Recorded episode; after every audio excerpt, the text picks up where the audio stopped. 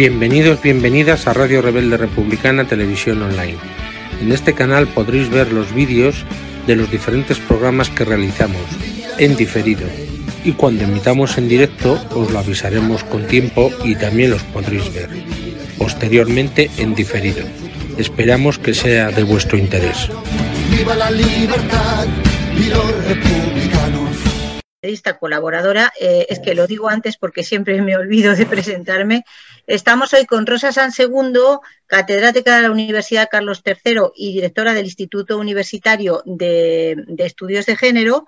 Estamos con Elena Rodríguez de la Plataforma Abolicionista de Badajoz. Estamos con Luz Modroño, que es em, eh, psicóloga, es profesora, es eh, directora de, la UNESCO Madrid, del, Centro UNESCO Madrid, y bueno, eh, defensora de derechos humanos como todas las demás, pero además activista en esto muy profundamente comprometida. Hoy vamos a tratar, vamos a inaugurar eh, unos microprogramas, por decirlo de alguna manera, que no son tan micro, pero un poquito más cortos que los habituales. Y en esta ocasión vamos a hablar de eh, lo que se llama micromachismo, algo muy grave que es mm, para mí inabarcable. Eh, vamos a, poner algunos ejemplos y situar un poquito el, tema. Empiezas tú, Elena, eh, ¿qué consideras que puede ser llamado así y dónde hay que poner más el acento? para que lo sepan los alumnos, la gente, porque tú también eres profesora. Adelante. Bueno, pues micromachismo es un término propuesto por el psicólogo Luis Bonino en referencia a sutiles e imperceptibles maniobras, trucos, tretas, manipulaciones y estrategias de ejercicio de poder masculino en lo cotidiano, que atentan en diversos grados contra la autonomía femenina para imponer a las mujeres sus propias razones, deseos e intereses en la vida cotidiana. Esto va entre comillas porque es la definición del propio Luis Bonino.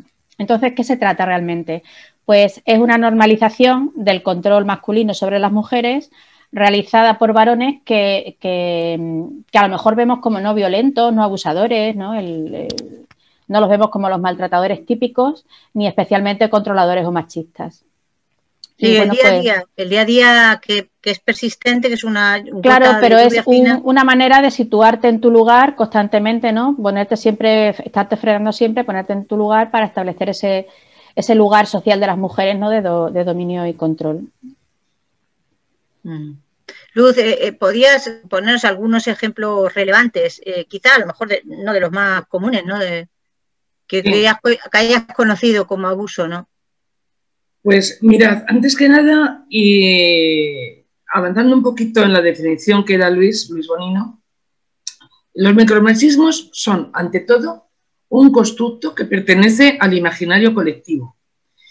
Ese constructo o ese imaginario colectivo establece muy sutilmente, y por ello es muy, a veces no tan sutilmente, todo hay que decirlo, pero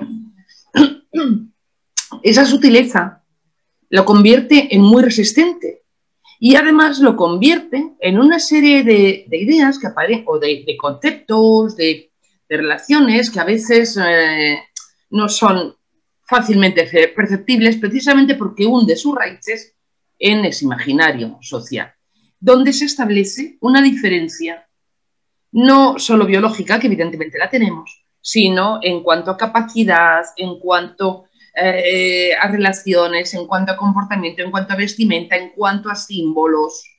Por ejemplo, cuestiones eh, como los pendientes puestos a los niños recién nacidas y no a los niños. Es decir, son sutilezas en las que hay que estar muy pendiente muy, para poder detectarlas. Eh, la vestimenta, esos tacones que nos destrozan las espaldas, esas faldas con las que se aparecen en muchas ocasiones en programas de televisión. Es decir, todo esto, estos son símbolos o son manifestaciones de ese imaginario que produce en la mujer o que transforma a la mujer como un ser más débil, como un, ser con menos capacidad, como un ser al que hay que proteger, como, etcétera. Y eso, repito, lleva sus... Eh, afecta tanto a hombres como a mujeres muchas ocasiones es difícil hacer entender a una mujer que lo, eh, tú imagen, la imagen que quieres proyectar socialmente, es producto del micromachismo. Entonces esto es complicado, ¿no? en esos casos hay muchos, muchos, muchos ejemplos, repito, muchos casos muy sutiles, pero que ponen sus bases o que sientan sus bases y que después tienen, por ejemplo, el techo de cristal, que las mujeres eh, tenemos, ¿no? El tope. Pues el techo de cristal también es un producto en muchas ocasiones de esa evolución desde el nacimiento de los, de los pendientes o del color rosa hasta llegar a nuestro propio desarrollo profesional o como personas. Rosa, adelante, ¿qué, nos puedes comentar y también de tu relación pues con pues, eh, personas ya eh, más adultas que están en la universidad, que, pasan por tus días eh, corrientes en cuanto a estos comportamientos? A ver, como ha definido muy bien Elena Rodríguez, que nos ha situado muy bien de dónde viene el término micromachismo. Hay quien lo cuestiona, incluso el propio vocablo micromachismo. ¿Por qué? Porque el micromachismo originalmente, tal como lo define Bonino, es gestos sexistas machistas y muchas veces muy sutiles, que perpetúan el, machismo, el sexismo, la violencia. Pero ¿qué ocurre? que es la forma, también eh, la, violencia, por ejemplo, la violencia contra las mujeres, eh, la violencia de género, muchas veces es, eh, bueno, que está invisibilizada, socialmente invisibilizada, muy invisibilizada, que la vemos de forma cotidiana quienes conocen ¿no? los parámetros de la violencia de género, sin embargo, sí que se manifiestan, en, se manifiestan de forma sutil, muchas veces parejas que donde hay violencia de género o incluso niños que padecen la violencia de género del padre, sí que se manifiesta en, detalles nimios. Entonces, bueno, hay también una corriente que considera que no se debe de hablar de, de micromachismo, sino de machismo, simplemente. O sea, no hablar como si fuera micro, como si fuera... No, porque muchas veces, como no tenemos formación con perspectiva de género ni formación feminista en el ámbito académico, y en otros ámbitos, y en primaria y secundaria tampoco se habla de la historia de las mujeres, etcétera, etcétera. Entonces, ¿qué ocurre? Que tendemos a, desconocer toda esta realidad que han nombrado tanto Luz Noroño como, como, Elena Rodríguez, que la han nombrado muy bien. ¿no? Entonces, es una forma también de expresar una violencia, una violencia suavizada contra las mujeres o también esos detalles nimios de que pueda haber violencia, de violencia, de violencia por detrás.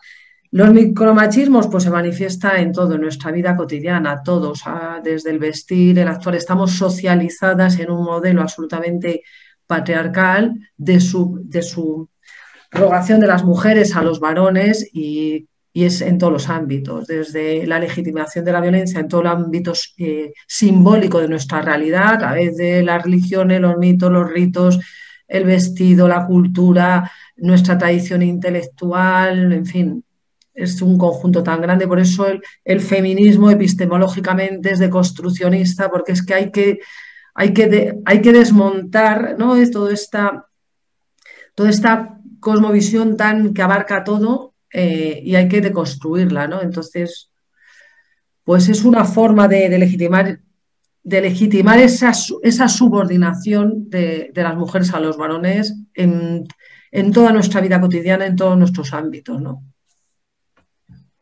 Sí, eh, yo estoy de acuerdo contigo en que en realidad es machismo y además de lo grande, porque además es una forma de violencia, cualquiera de sus manifestaciones.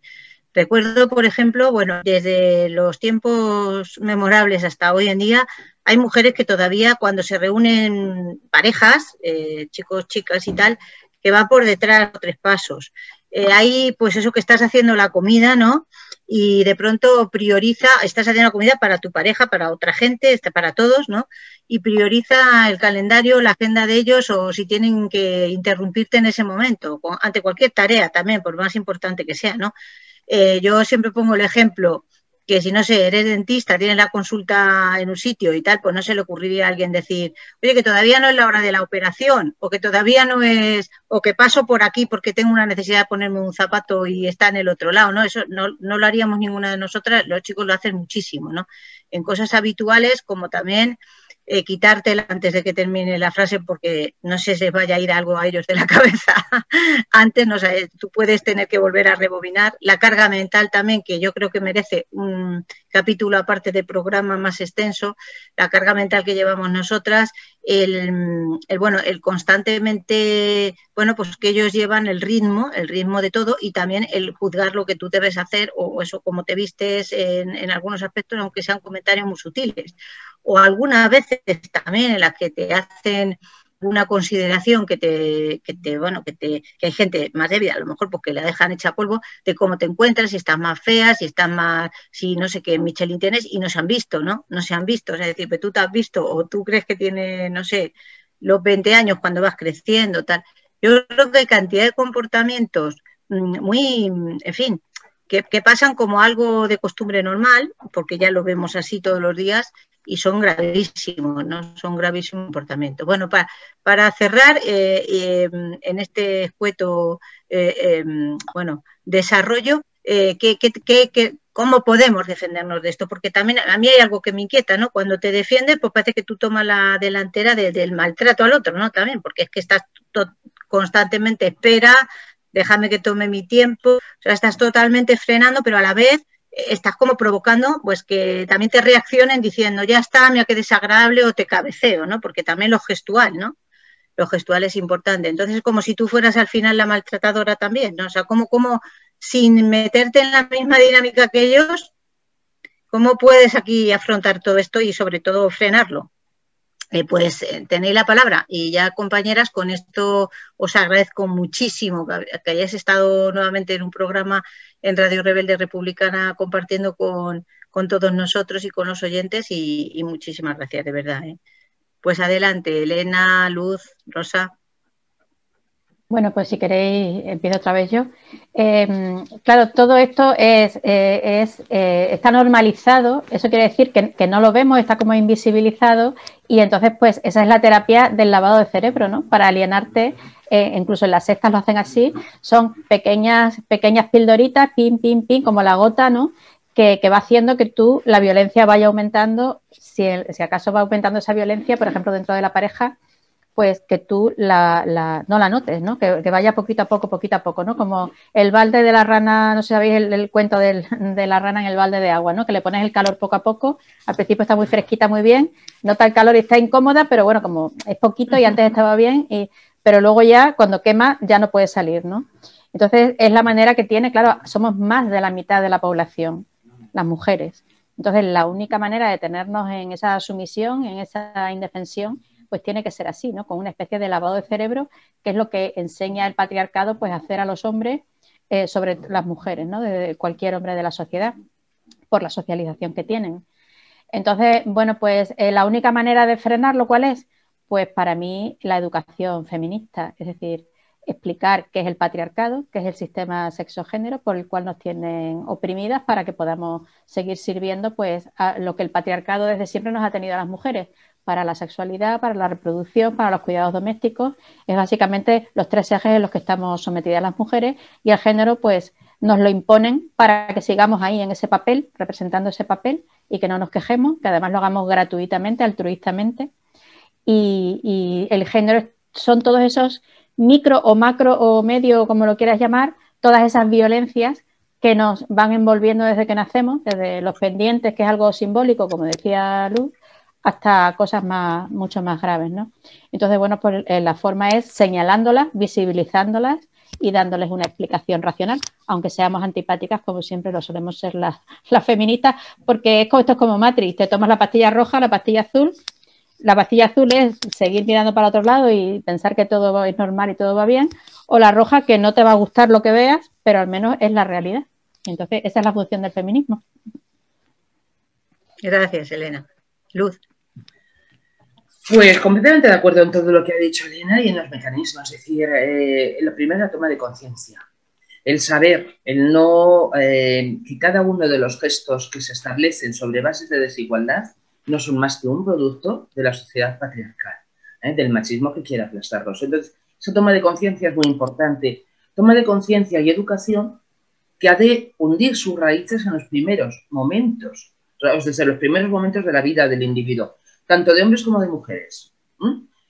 Porque en muchas ocasiones, y esto es un tema preocupante, eh, Elena y yo que estamos en, secundaria, posiblemente Rosa que está en la universidad, eh, lo note menos, pero también lo notará.